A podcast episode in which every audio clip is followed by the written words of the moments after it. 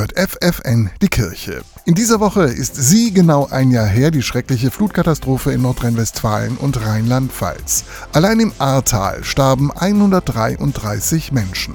Auch Jörg Meirer wird die Nacht vom 14. auf den 15. Juli 2021 nie vergessen. Der 50-Jährige ist Pfarrer in der Stadt Bad Neuenahr-Ahrweiler. Ich habe erste Menschen umarmt, war dann beim Roten Kreuz und habe dort äh, mitgeholfen, die zu begrüßen, die nicht wussten, wo ihre Lieben sind, bis zu Trost von jemandem, der seine Freundin verloren hatte und von der er sicher war, dass sie die Nacht nicht überlebt hat. Natürlich sind die Bilder alle noch da. Das brennt sich ins Herz, das geht nicht mehr weg weg. Seit einem Jahr ist Jörg Meirer Seelsorger im Ausnahmezustand. Er begleitet die Menschen, die alles verloren haben, hört immer wieder ihre Geschichten. Zuhören und Dasein ist wichtiger als Reden, sagt er.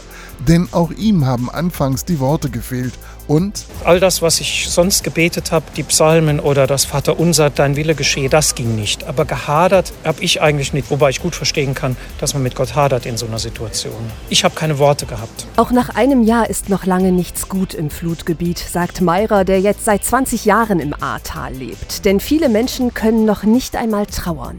Das haben noch immer nicht alle realisiert, was wir eigentlich verloren haben. Und Trauer ist ein Prozess, der Kraft braucht und die muss man auch haben.